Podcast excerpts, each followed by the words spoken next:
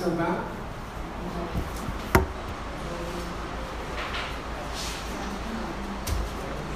Neemias, capítulo 6, nós vamos ler até o versículo 9.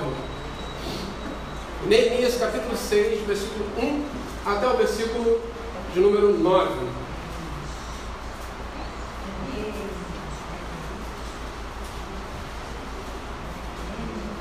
Neemias não é o livro mais tranquilo de se achar, o pessoal não tem esse costume.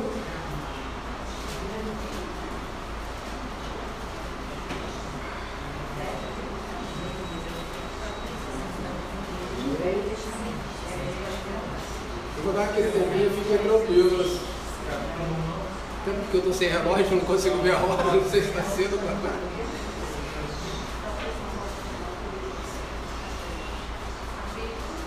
Neemias capítulo 6, versículo 1. Quem encontrou, ajuda a pessoa do lado, dá uma.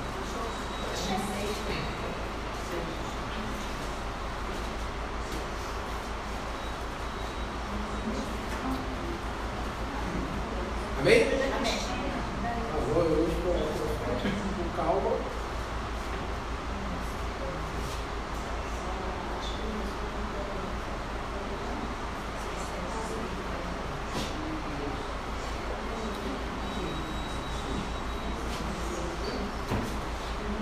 Amém. Agora chegamos. Vamos lá, acompanhe por gentileza a leitura. Tendo ouvido Sambalate, Tobias, Gesem, o Árabe e o resto dos nossos inimigos, que eu tinha edificado o muro e que nele já não havia brecha nenhuma, ainda que até esse tempo não tinha posto portas nem portais. Sambalate e Gesem mandaram dizer-me: Vem, encontra-nos nas aldeias, no vale de Ono, porém intentavam fazer o mal. Enviei-lhes mensageiros a dizer: Estou fazendo grande obra, de modo que não poderei descer, porque a enquanto eu a deixasse fosse ter convosco. Quatro vezes me enviaram o mesmo pedido, eu, porém, lhes dei sempre a mesma resposta. Então, Sambalate enviou pela quinta vez o seu moço, o qual trazia na mão uma carta aberta, do teor seguinte: entre as gentes se ouviu, e Gesem diz que tu e os judeus intentais revoltar-se, revoltar-vos. Por isso reedificais os muros. E segundo se diz, queres ser rei deles. E puseste profeta para falarem a teu respeito em Jerusalém, dizendo: Este é o rei Judá. Ora, o rei ouvirá isso, segundo essas palavras. Vem, pois, agora e consultemos juntamente. Mandei dizer, de tudo o que diz, coisa nenhuma sucedeu. Tudo o teu coração é que, é que inventais. Porque todos eles procuravam atemorizar-nos, dizendo, as suas mãos largarão a obra, e não se efetuará. Agora, pois, ó Deus, fortalece as minhas mãos. Senhor, estamos diante da sua palavra, e quem somos nós, então, diante de tão grande palavra? Fala, Senhor, ao nosso coração, à nossa mente, à nossa vida. Senhor, usa-me como instrumento seu. Que a minha palavra volte vazia, porque a sua palavra jamais voltará vazia, em nome de Jesus. Amém, amém e amém. Poder sentar, por favor. Glórias a Deus. Meus irmãos, eu sei que ninguém aqui assiste televisão, todo mundo é crente, né? E sentia o pessoal meio. Mas a gente vê o YouTube, a gente tem. Né? Quem está acompanhando qualquer coisa aí da guerra da Ucrânia? Está todo mundo vendo, está todo mundo ciente que está rolando uma guerra entre Rússia e Ucrânia. Mas vocês estão vendo a situação como é que é desesperadora, aquelas ruínas, tudo destruído, as pessoas fugindo, as pessoas deixando suas casas. Mais tarde essas pessoas, uma hora vão ter que voltar e vão encontrar tudo destruído. Imagina a tua vida a casa que foi edificada pelos seus pais, pelos seus avós, de repente você tem que abandonar, de repente um maluco aperta o botão, caramba, a bomba acabou, você vai passar 10, 15, 20 anos longe, tem que voltar para aquilo, toda a sua história se foi. É isso que esses homens e mulheres estão vivendo hoje. Outro tipo de, de situação de, a, terrível. A, a Natália trabalha em Petrópolis, né? coincidentemente, uma escola que eu trabalhei lá, eu já estive lá em momento de chuvas não trabalhando, e tudo destruído. Não sei se você viu né, agora dessa vez, tá tudo caiu. É, é desesperador ver aquilo. Bom, e por que eu estou falando isso? Que tem a ver com o que a gente leu agora? Né? Pois bem, esse é o contexto aqui do texto que nós lemos. Vocês vão entender. Uh, mas não é possível entender Neemias sem voltarmos ao livro de Daniel, para entendermos todo o contexto que ele está vivendo. Nós não vamos abrir Daniel, vocês já leram Daniel, a gente já pregou aqui sobre Daniel, vocês estudam a Bíblia em casa, tenho certeza que vocês já conhecem. Mas como começa o livro de Daniel? Dizendo que no tempo do rei, uh, Eleazar, Nabucodonosor se levanta, a Babilônia se levanta e Deus entrega Jerusalém à Babilônia. Aí começa o período que nós chamamos de cativeiro da Babilônia. Como vai dizer, então eles levam o povo cativo de Jerusalém, destroem Jerusalém, vão sitiar e destruí-la e vão levar cativos ah, o povo para Babilônia. Perfeito? Entre os do povo, eles vão levar os filhos mais ah, bem preparados para servir na corte do rei. Entre eles, Daniel, Sadraque, Mesaque e Abednego. Todo mundo lembra dessa história. Eles então vão servir na corte do rei. Ok? Esse período passou. Esse período passou. A Babilônia caiu, vocês vão estudar isso, a história deles, não sei se já estudaram, mas está tá nesse período lá de reis, né? Então, já vai anotando a cola aí para fazer o trabalho da Solange, que eu vi que vocês no grupo estão desesperados com a Solange. Fiquem tranquilos. Beleza, a Babilônia caiu. Agora há um novo rei. Contudo, Jerusalém continua sem rei. Mas na, no reinado do rei Ciro, ele assina um decreto dizendo ao povo de Israel pode voltar para sua terra, simplesmente fisicamente, geograficamente. Vocês podem voltar para a casa de vocês. Vocês não têm rei, Israel não tem governo, Israel só volta a ter governo em 1945, uns 2.500 anos depois dessa situação. Mas eles voltam para lá. Gerações e gerações vão passando, mas Jerusalém nunca mais teve um rei. Nunca mais um descendente do rei Davi sentou no trono. Jerusalém continuava fazendo parte do império. Nossa, já pouco na feira. Então Jerusalém continuava fazendo parte do império estrangeiro, sendo dominado pelo rei estrangeiro. E até aquele momento Jerusalém continuava em ruínas. Tá? Isso após o decreto do rei Ciro é permitido. Oh, Obrigado, senhor. Isso que é bom desses homens atentos. É, depois do decreto de Ciro, o povo pôde voltar. Alguém, alguns voltaram, outros permaneceram na capital do Império. Entre eles, nós temos o nosso amigo Neemias, que continua na capital do Império. Vamos voltar um pouquinho, nós lemos Neemias 6, volta em Neemias 2. Neemias, versículo 2 capítulo 2, perdão, a partir do versículo 1.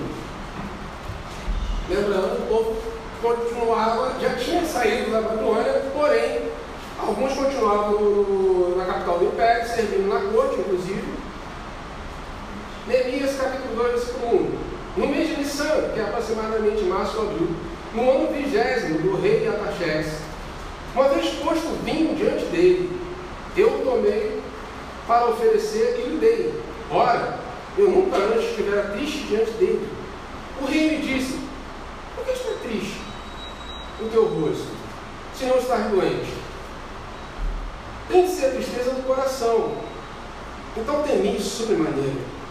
E lhe respondi: Vivo o rei para sempre. Como não estaria triste o rosto, se a cidade onde estão os sepulcros de meus pais está assolada e tem as portas consumidas pelo fogo? Disse-me o rei: que me pedes agora? Então orei ao Deus do céu e disse ao rei: Se é do agrado do rei, e se o teu servo acha merecer em tua presença, peço-te que me envies ajudar a cidade do sepulcro de meus pais, para que eu reedifique. Então o rei, estando a rainha sentada junto dele, me disse: Quanto durará a tua ausência? Quando voltarás? Aprove ao rei enviar-me.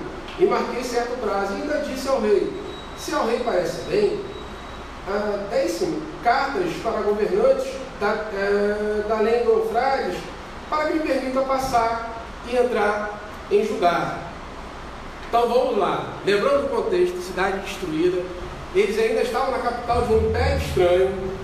Neemias estava na capital do império estranho, servindo ao rei estranho. Imagina que o Putin resolva agora vou invadir o Brasil.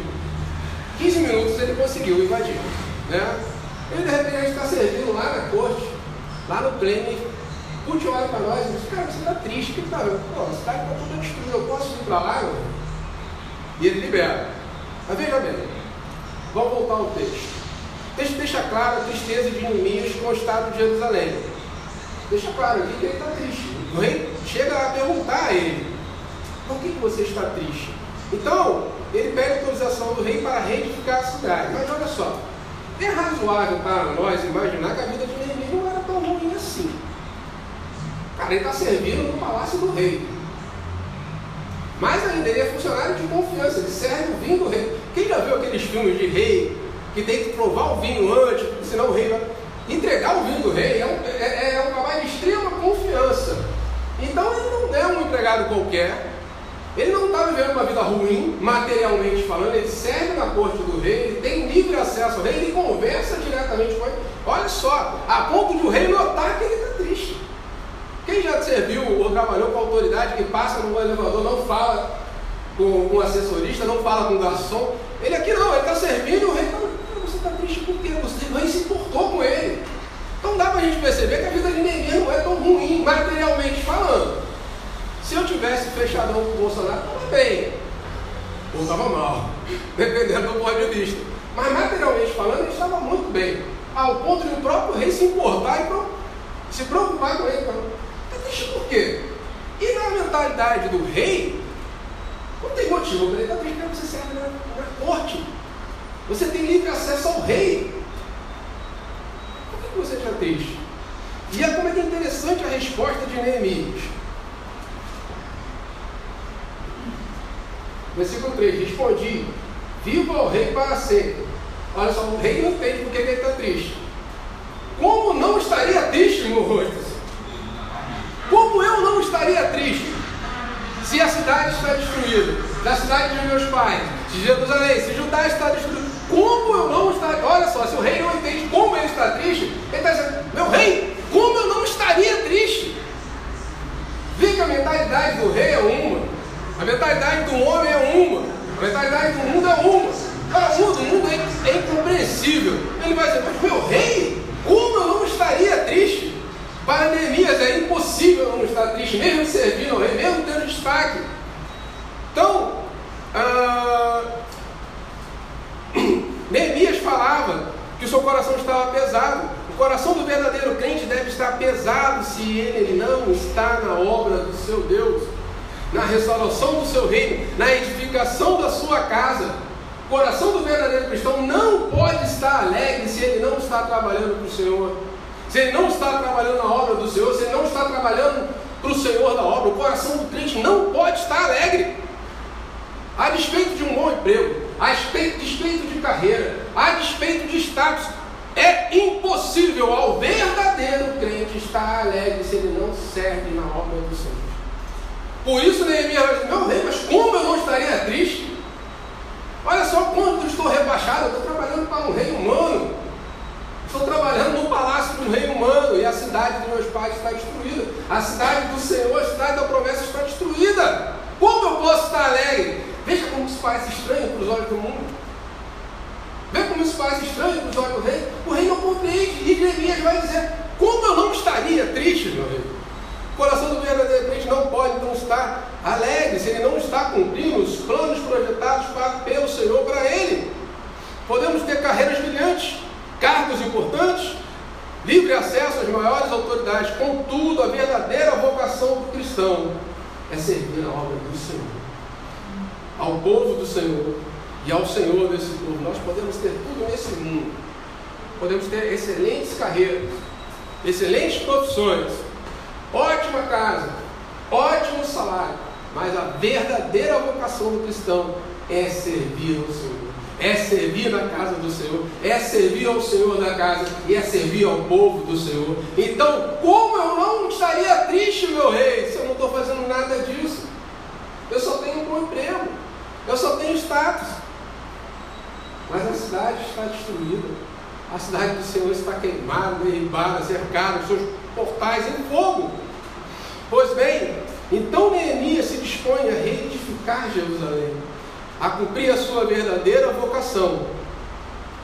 E quando o servo de Deus se levanta, sabe quem se levanta juntinho? O próprio inferno.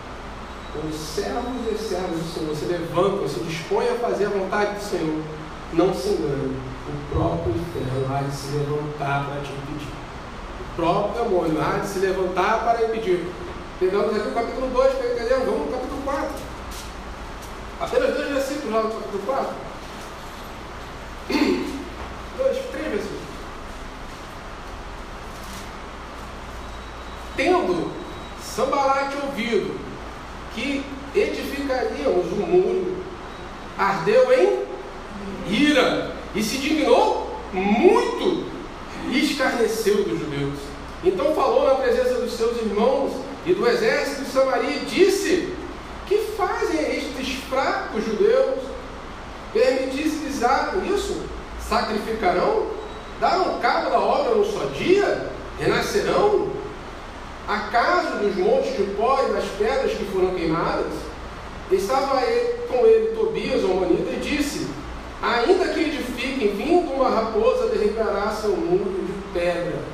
Veja, assim, olha só como começa. Tendo Samalaque ouvido, assim que ele ouviu, que edificaríamos então o muro, o seu coração ardeu em ira, e ele se indignou muito contra os judeus. Assim que o homem de Deus se levantou, se dispôs, pediu autorização ao rei, foi reedificar os muros. Os seus adversários, ao ouvirem, se indignaram. Seu coração ardeu em ira e escarneceram. O que, faz esses fracos judeus? Eles vão acham mesmo que eles vão resolver isso? Eles acham que vão conseguir? Eles acham que podem reconstruir a cidade? Não se engane. Assim que você se dispor e se levantar para fazer a obra de Deus, sua verdadeira vocação, o inimigo se levantará no mesmo instante para tentar te impedir. A ira do inimigo se levantará no mesmo instante. Porém, contudo, a despeito de toda a oposição, o inimigo está convicto da sua missão e da importância do seu trabalho. O inimigo vai se levantar? O inimigo vai se levantar. É certo. Assim que você se dispor, que você entender que sua verdadeira vocação é servir ao Senhor, o inimigo vai se levantar de várias formas. Pode ser com desemprego, pode ser com parente do teu lado, pode ser com seu vizinho, pode ser de qualquer forma. O inimigo há de se levantar. Ardeu em ira. Porém, vamos seguir o exemplo de Neemias. A, a despeito da oposição, Neemias estava convicto da sua missão e da importância do seu trabalho e de sua vocação. E aí, finalmente, chegamos aonde nós começamos. Versículo 6. Capítulo 6, perdão. E como é que começa então o capítulo 6 que nós lemos? Tendo ouvido aquele mesmo personagem, Sambalat, Tobias, Gesem, e o resto dos nossos inimigos, que eu tinha edificado um muro e que nele já não havia brecha nenhuma, ainda que até esse tempo não tinha posto portas nem portais. Samba, é, Sambalat de Gesem mandaram dizer: Venha ao meu encontro nas aldeias no Vale de Ono, porém intentavam fazer-me o mal. Os opositores então tentam intimidar o servo de Deus, pois viram que a obra estava indo de vento e como eles viram, olha, comecei já, realmente começou a edificar os muros. Não havia mais brecha nenhuma nos muros, faltava apenas colocar portas e portais. Então os opositores já se levantaram, já foram contra ele, já decidiram o que fazer e botaram no seu coração que iam parar a obra do Senhor. Vai dizer, olha Neemias, então vem falar conosco. Sai daí, para a obra e vem conversar com a gente. Neemias, então, é categórico e não faz caso dos opositores. E aí nós chegamos no versículo 3, que ele vai dizer o seguinte, versículo 3. Eles chamaram para conversar enviei de mensageiro dizendo: Estou fazendo grande obra. de modo que não poderei descer, porque eu cessaria a obra enquanto eu deixasse e fosse com vocês. Olha só, eu estou fazendo algo que é muito importante. Tempo para perder com vocês, eu não vou parar, eu não vou descer. Os inimigos vão se levantar, é lógico que eles vão se levantar. O intento deles é parar você? É lógico o intento deles é parar você. Porém, o verdadeiro cristão vai dizer: não tem tempo para perder com isso, eu vou continuar. Eu tenho uma obra muito importante. E eu peguei aqui a tradução, uma tradução diferente, que diz o seguinte: tenho muitíssimo trabalho, não posso descer, não vou deixar a obra parar e vou até vocês. Essa é a tradução da Bíblia do Peregrino, é uma Bíblia católica que a gente usa para uh, comparar. E eu gostei muito dessa tradução, que ele disse: Eu tenho muito trabalho aqui, é muito importante, e eu não vou parar para falar com você. Simplesmente ele não deu confiança para o inimigo. Ele não está nem aí para ele. Ah, vocês vão se levantar, vocês vão me atacar? Vocês... Beleza. Seu diabo, você quer se levantar contra mim, o inimigo está furioso. Parabéns, seu diabo, esse é o teu trabalho mesmo. Se levante. O mundo está se levantando com a igreja. Parabéns ao mundo, estão fazendo o trabalho deles. O que cabe à igreja é dizer: eu tenho muita coisa para fazer, para perder tempo com vocês. Eu não vou parar. Eu não vou deixar essa obra. Eu não posso parar e descer para falar com vocês. Essa é a postura do servo de Deus. Essa é a postura de Neemias. O inimigo está se levantando, está cercando. Beleza. Continua aí. Eu não vou parar. Eu não vou descer. Eu não vou deixar a obra para falar com vocês. E como é que o texto segue? Então ele vai dizer: olha só. Versículo 3 termina: Não vou deixar parar para falar com vocês. Versículo 4. Os caras são chatos. Quatro vezes me enviaram o mesmo pedido. E o que, que ele fez quatro vezes? Eu, porém, lhes dei sempre a mesma resposta. Quatro vezes os caras foram, desce, vem falar conosco, vamos resolver isso. Quatro vezes eu disse: não vou conversar com vocês, não vou parar a obra, não vou te dar confiança. Não importa quantas vezes o inimigo se levante, não importa quantas vezes ele tente te parar, não se importe com isso. Você tem uma grande obra nas suas mãos. O seu trabalho é muitíssimo importante no Senhor. Por que você desceria? Pararia a obra e daria ideia para o inimigo? Daria confiança para o inimigo? As pessoas do dia a dia estão se levantando contra nós? Estão. O mundo está se levantando contra nós? Está. O mundo nos quer calar? Quer. Começou a pandemia, a primeira coisa que falaram, fecha igreja. Igreja é o problema. E nós igual não poderíamos fechar. Lembra da Ucrânia? A gente falou agora, a bomba estava caindo. Então a nossa vergonha estava continuando. Temos uma grande obra. Nós demos o nosso jeito, graças a Deus, voltamos, graças a Deus mas o mundo não vai perder chance. Ele tentou uma vez, vai tentar duas, vai tentar três. Já viu que a primeira funcionou? O servo de Deus disse: Não vou parar. Quatro vezes esses caras tentaram e eu disse a mesma coisa: Eu não vou parar. Meu trabalho é muitíssimo importante. Por que, que eu pararia? Ele não vê o porquê de parar. E nós, nesse tempo de pandemia, é muito interessante. O pastor conhece o, o elemento que eu vou falar caras, pastores, criticando outros pastores que decidiram não fechar a igreja, criticando pastores que se levantaram contra. E aí se levanta a gente dentro da igreja para ir contra. Mas olha só, o nosso inimigo é forte, não vamos se meter com isso não. O inimigo de dentro se levanta. Mas ele vai dizer: Olha só, meu trabalho é muito importante, eu não vou parar, não vou parar. Quatro vezes então eles tentaram enviar a mesma mensagem, e eu, porém, lhes disse sempre a mesma coisa. Neemias ele é categórico: Não vou deixar a obra, não vou parar. Vendo então que a sua estratégia não surtiu efeito, lá no versículo 4, nós eles tentaram quatro vezes. Eles estão percebendo, não tem jeito, o cara não vai. Então vamos mudar a estratégia? Vendo que essa estratégia, eles usaram então o golpe mais baixo que eles poderiam usar. versículo 5. Acompanhe por gentileza o versículo 5.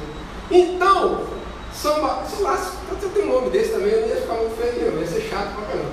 Sambalate me enviou pela quinta vez o seu moço, qual trazia na mão uma carta aberta.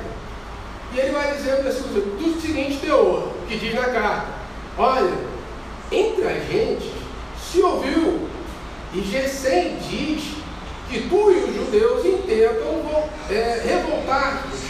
Por isso, edificai o muro. E segundo os civis, querem ser rei deles, e puseste profeta, para falar a teu respeito em Jerusalém, dizendo: Este é o rei de Judá. Ora, o rei ouvirá isso, segundo essas palavras. Vem, pois, agora, e consultemos juntos. Vê o que ele está dizendo aqui, olha só. Primeiro ele manda quatro vezes, vem conversar comigo, vamos parar isso aqui, vamos resolver esse problema. Ele diz, não, não vou parar. Versículo 5 até o 7, o que, que eles vão fazer? Vão usar o serviço mais sujo que eles poderiam. Eles começam a fazer fofoca, gente. É isso que eles estão. Olha só, como é que começa? Então, Samalac me enviou o moço, a carta diz, olha, entre a gente, estão dizendo por aí, entre a gente se ouviu, e Gesem diz que tu e os judeus tentar revoltar-se. Por isso que vocês estão retificando o muro. E segundo se diz, está lá no YouTube, está lá no Twitter, segundo se diz, tu queres ser o rei deles, e puseste profeta para falar a teu respeito em Jerusalém, dizendo, este é o rei de Judá. Olha, o rei vai saber disso. Estão fazendo fofoca. O rei vai saber disso. Segundo essas palavras. Vem pois agora e conversa conosco. Os caras vão começar a contar fofoca, estão fazendo fofoquinha. Olha só, olha, estão dizendo por aí. E o cara fulano tal disse que vocês querem se revoltar e por isso que vocês estão levantando o muro. Mas ainda, olha, estão dizendo por aí que você quer ser o rei. Ó, alguém vai contar para o rei. Estão fazendo fofoca. Estão mentindo. Estão usando a estratégia mais suja. Eles sabem que não vão convencê-lo. Fazem toda essa fofoca e dizem no final: E agora, você vem conversar comigo? Veja se não é a estratégia mais suja, mais imunda. Mas, meus irmãos, não se iludam. O nosso adversário ele é sujo, ele é imundo. Ele não hesitará em mentir para nos frear. Ora, esse povo da igreja é negacionista, fascista, taxista, qualquer coisa. Não importa se é verdade, o importante é causar um problema. O inimigo ele é sujo. E ele não vai hesitar em mentir a seu respeito para tentar te derrubar, para tentar te parar. Ele não hesitou com Neemias. O inimigo ele é sujo. Ele é sujo, ele mentiu para derrotar Daniel. Veja, criaram uma mentira para jogá-lo na cova dos leões, mentiu para frear Neemias, mentiu para condenar Jesus. Não pense que eles nos usarão de mentira para tentar nos parar. Ele não vai desistir tão fácil. E ele é sujo. Ele não precisa da verdade, ele afinal de contas é o pai da mentira. E o que está acontecendo é que eles estão mentindo, estão montando fofoca. Isso chega a ser ridículo. Essa carta, Samuel chega a ser, olha, estão dizendo por aí que você está querendo isso. Estão dizendo que você vai fazer isso. Olha, alguém vai contar para o rei. Chega a ser ridículo. Mas o inimigo não vai se importar de passar por ridículo se isso for suficiente para te parar. Ele vai continuar tentando. Mentiram, mentiram. E vão continuar mentindo. Mas vamos lá. Qual é a resposta de Neemias? Versículo 8. Depois de dizer todo, contar toda essa história, mandei dizer de tudo que disseste, que dizes, coisa nenhuma se sucedeu. Tudo o teu coração é que em. Olha só, tudo que você está falando não aconteceu nada disso. Você está inventando. Ponto. Tudo e grosso. E não desceu. E não parou. Em momento algum, os servos do Senhor devem se abalar com as sujas investidas do inimigo. Como é que Neemias respondeu a tudo que ele falou? Ó, é do teu coração que você está inventando. Você, você pode na tua cabeça. Continua o meu trabalho. Jesus respondeu às acusações feitas pelos judeus e transmitidas por Pilato? Estão dizendo para você que está por aí que você é o rei dos judeus. Tu que dizes. Não se abalou em momento nenhum. mentira contra vocês? Vocês estão dizendo, o problema é de vocês. Eu vou continuar o meu trabalho. Eu tenho muitíssimo trabalho, não vou parar para dar ideia para vocês. Que se levantem opositores, que se levantem acusadores, a obra do Senhor, confiada aos seus servos, não vai parar. Não vai parar. Que se levante mentirosos, que se levante acusadores, que se levante opositores, a obra do Senhor, confiada aos servos do Senhor, não vai parar. Porém, contudo, todavia, no entanto, qual tem sido a nossa postura diante dessas adversidades? Qual tem sido a nossa postura diante dos nossos acusadores, daqueles que tentam nos parar na obra do Senhor? A pandemia não afastou ninguém da igreja, só mostrou quem era e quem não era. Qual é a nossa postura diante das adversidades? Podem inventar outra pandemia, podem inventar outra crise, podem inventar o que quiser. Qual a nossa postura diante de todas essas adversidades? Será que nós descemos, perdemos tempo para confiar e conversar com o nosso inimigo? Ou será que dissemos, temos muito o que fazer, nós não vamos parar? E aí nós terminamos o trecho que nós lemos, versículo 9. Depois de tudo isso acontecer, os caras tentarem, tentarem, levantaram fofoca. Mandei dizer de tudo que dizes, coisa nenhuma se sucedeu, isso é coisa do teu coração. 9. Porque todos eles procuravam atemorizar-nos, dizendo: As suas mãos largarão a obra, e não se efetuará. Agora, pois, ó Deus, fortalece as minhas mãos. E eu vou ler de novo a tradução da Bíblia do Peregrino que eu gostei muito do versículo 9 queriam intimidar-nos, eles queriam nos intimidar, pensando, achando que abandonaríamos a obra, deixando-a pela metade.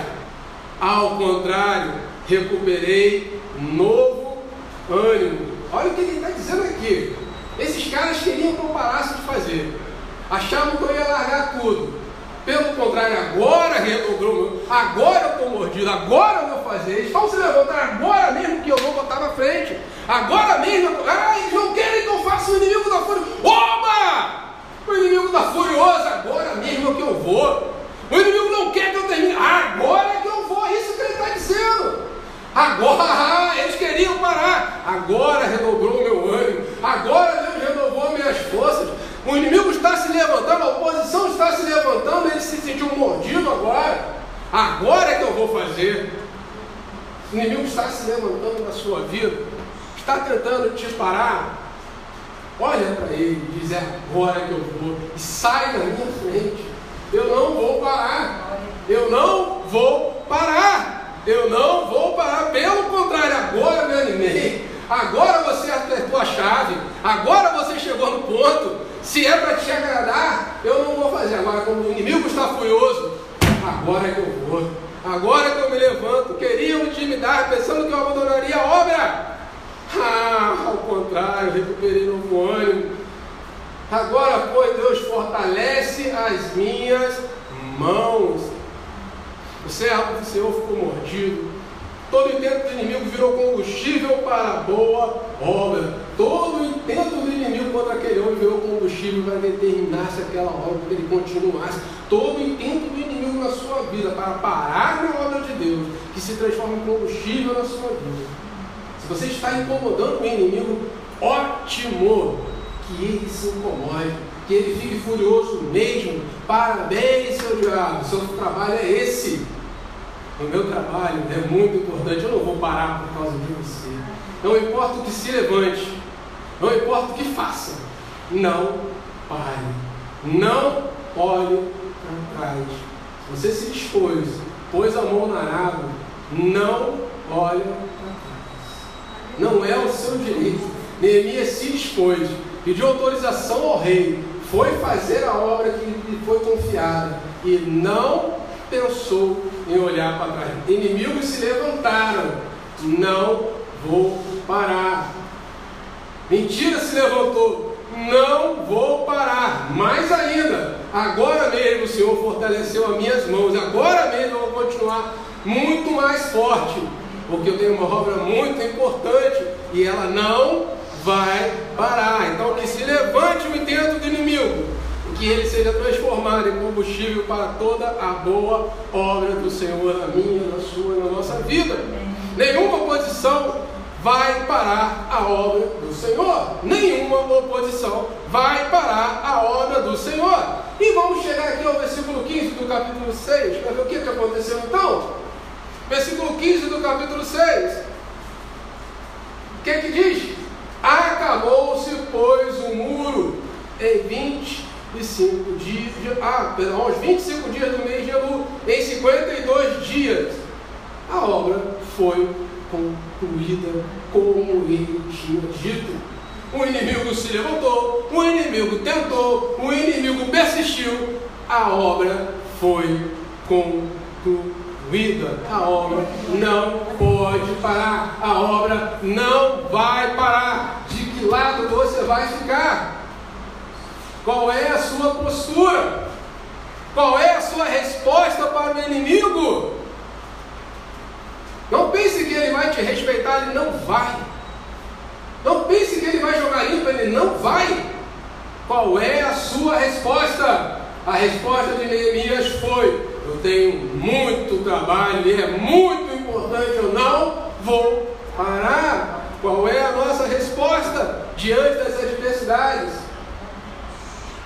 Neemias tinha convicção da sua missão e disse: Não vou parar.